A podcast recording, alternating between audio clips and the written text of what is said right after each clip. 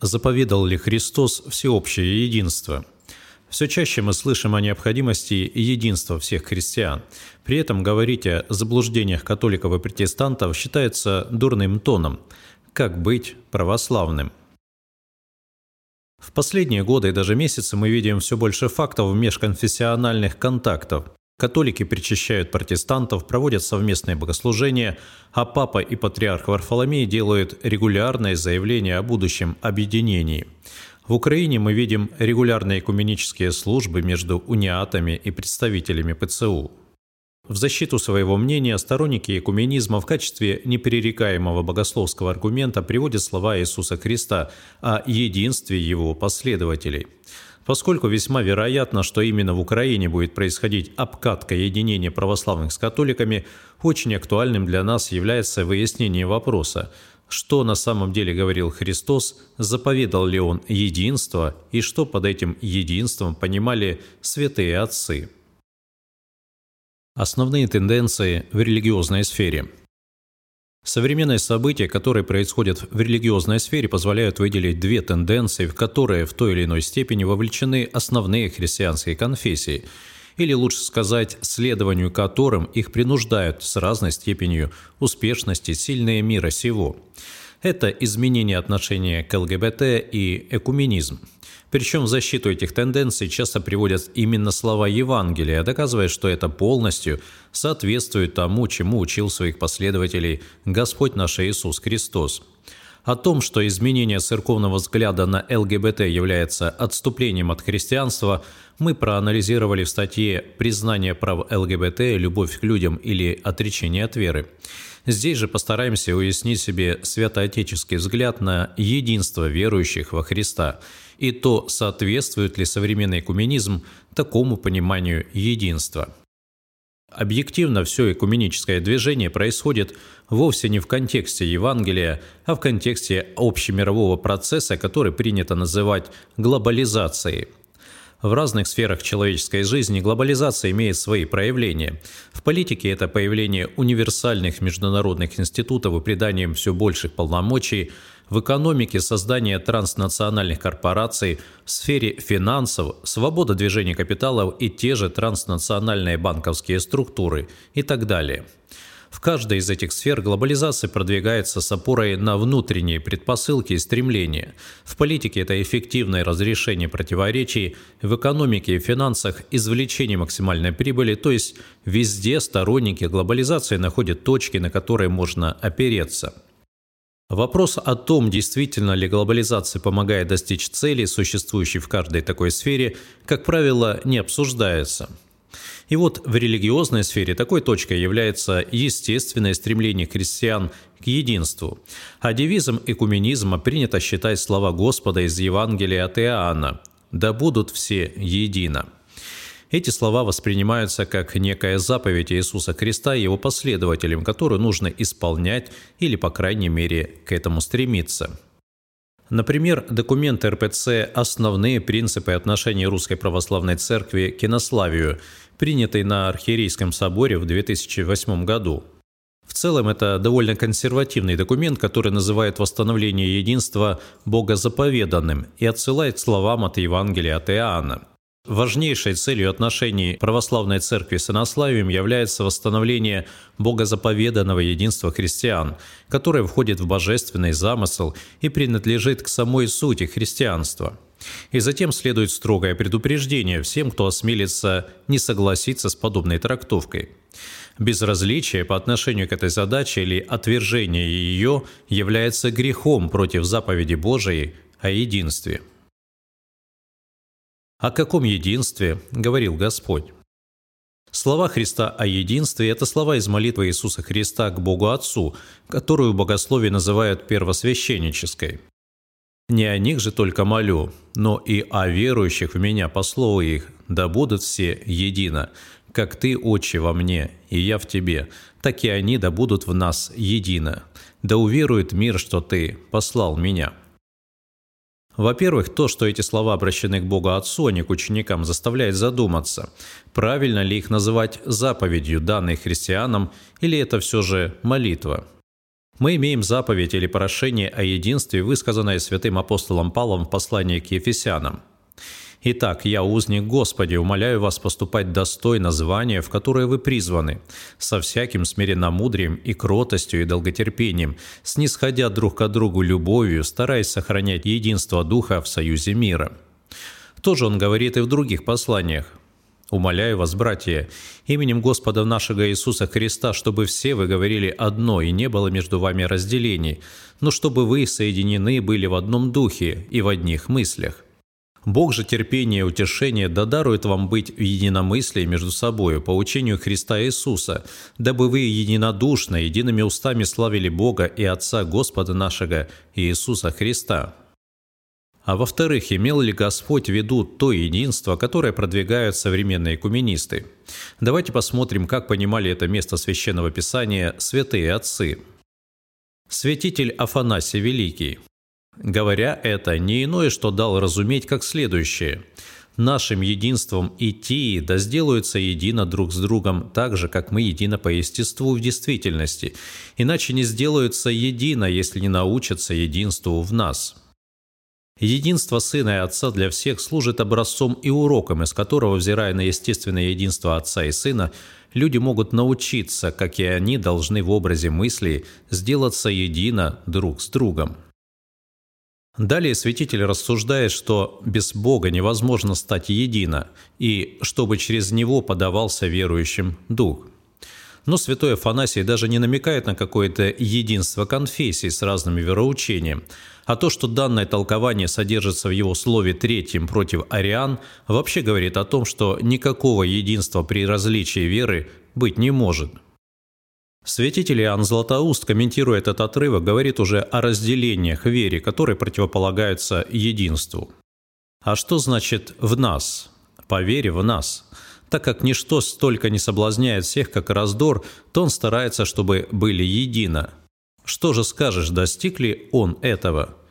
И очень достиг, потому что все уверовавшие через апостолов суть едина, хотя некоторые из них и отделились. Впрочем, и это отделение не укрылось от него, напротив, он предсказал и о нем и показал, что оно происходит от человеческого нерадения – но опять же мы не найдем никакого призыва объединяться с этими отделившимися.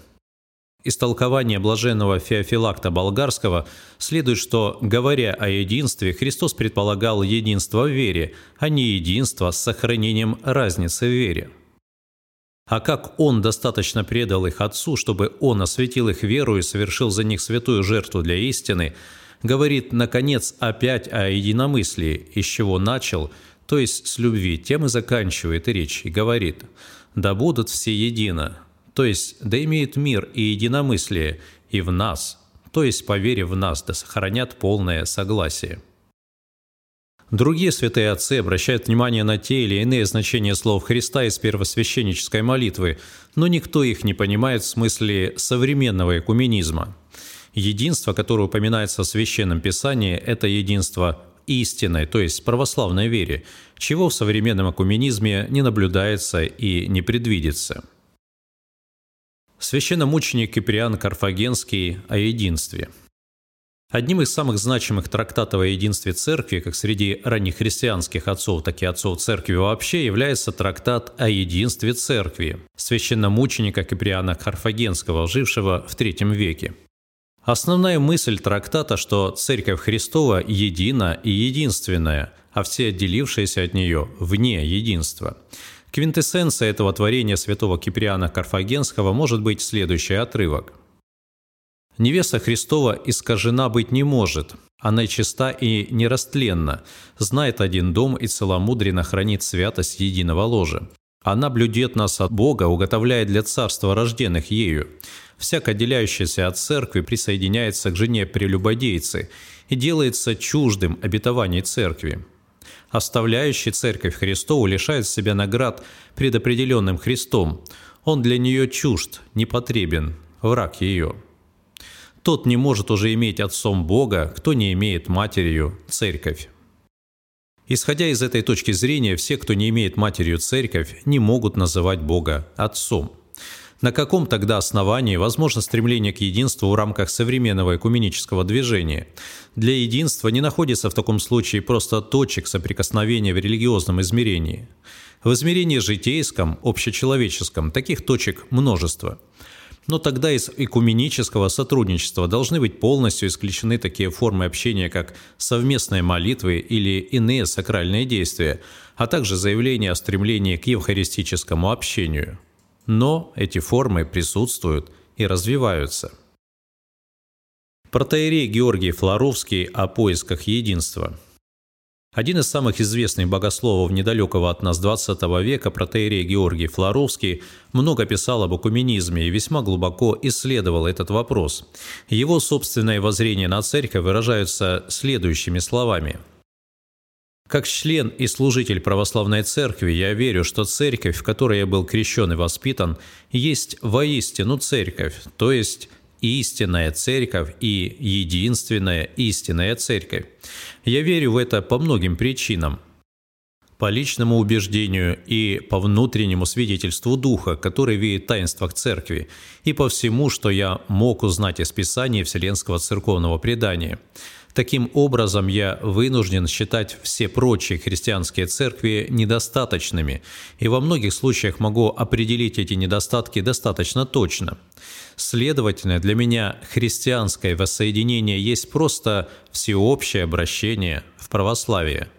Я лишен конфессиональной лояльности. Моя лояльность принадлежит исключительно к уна санкта. В данном случае нас интересует вопрос о природе современного коммунистического движения. По этому поводу протеерей Георгий пишет – Экуменическая проблема – неприятная тема для православных богословов. Честно говоря, это не их проблема. Она возникла на другой богословской почве, в другом историческом окружении и климате. В своем современном виде содержания, в своей непосредственной действительности, экуменическая проблема – это проблема протестантского мира. В этой обстановке главный вопрос составляет деноминизациализм, а деноминациализм как таковой и деноминционализм как испытание и затруднение очевидно являются продуктом или, возможно, нежелательным побочным продуктом исторической реформации. Это в сущности протестантское явление – то есть истоки проблемы экуменизма лежат в том, что протестантизм, начавшийся 500 лет назад с отделения Лютера и его последователей от католичества, и затем поделившийся на тысячи несогласных между собой деноминаций, пришел в конце концов к необходимости каким-то образом возвращаться к единству или его видимости. Совершенно очевидно, что православие не может участвовать в этом протестантском, по сути, экуменическом движении просто потому, что у православия нет тех проблем, которые существуют в протестантизме, и нет тех аргументов, при помощи которых протестанты пробуют эти проблемы решать. Это как попытаться играть в игру, правила которой тебе незнакомы или непонятны. В этом случае проигрыш гарантирован со стопроцентной вероятностью – Ватикано-фонариотский экуменизм Этот вид экуменизма является частью общего экуменического движения, суть которого описана выше, но имеет свои уникальные характеристики. Во-первых, это дискуссии фактически только по одному вопросу – первенству в церкви – Неоднократно звучавшее заявление как из Ватикана, так и от фонариотских иерархов свидетельствует, что одним из основных вопросов, обсуждаемых на пути соединения, это вопрос о первенстве в будущем объединении. Обе стороны заявили, что вопрос этот решаемый. Контуры его представляются следующими. Римский папа имеет первенство власти на условном Западе, фонариотский папа, соответственно, на Востоке – а вот в каких отношениях эти папы будут находиться между собой и является предметом дискуссий. Во-вторых, все остальные расхождения между православными и католиками выносятся за скобки и представляются такими, что не препятствуют евхаристическому общению. А эти расхождения весьма-весьма существенны. Подробно с ними можно познакомиться в статье «Что не так с католиками». Здесь же просто перечислим основные – Вопрос исхождения Святого Духа от Отца или от Отца и Сына. Вопрос видимого главенства в Церкви, Христос или Папа. Вопрос понимания сути спасения, исцеления души или «заработал, получи». Вопрос о непорочном зачатии Богородицы, нуждалась ли Пресвятая Дева в Спасителе или нет. Вопрос о чистилище – нет или есть. Вопрос о способе молитвы – духовное или экзальтированное. Вопрос о прелести. Православные отцы учат, как не впасть в прелесть, католики же превозносят ее как истину. Вопрос о догматическом развитии. Православные отрицают, католики утверждают. Мнение, которое сейчас пытаются навязать верующим, это то, что соединение возможно во имя любви при всех вышеперечисленных разногласиях. Упоминание или акцентирование внимания на них среди сторонников экуменизма сейчас считается дурным тоном, а если они упоминаются, то их значение всячески стараются принизить.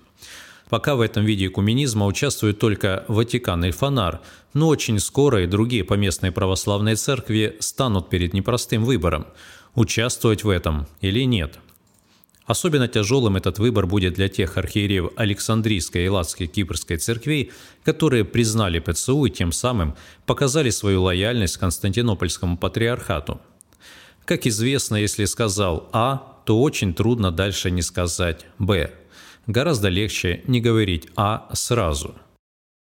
Выводы. Во-первых, полагать в основании современного экуменизма слова Господа из Евангелия от Иоанна «да будут все едино», а также аналогичные слова Священного Писания совершенно неправомерно. Это значит искажать их смысл, полностью игнорируя понимание этих слов святыми отцами. Во-вторых, Господь наш Иисус Христос действительно заповедал своим ученикам единство через Священное Писание творения святых отцов, но это единство принципиально иное, чем то, к которому ведет современный экуменизм.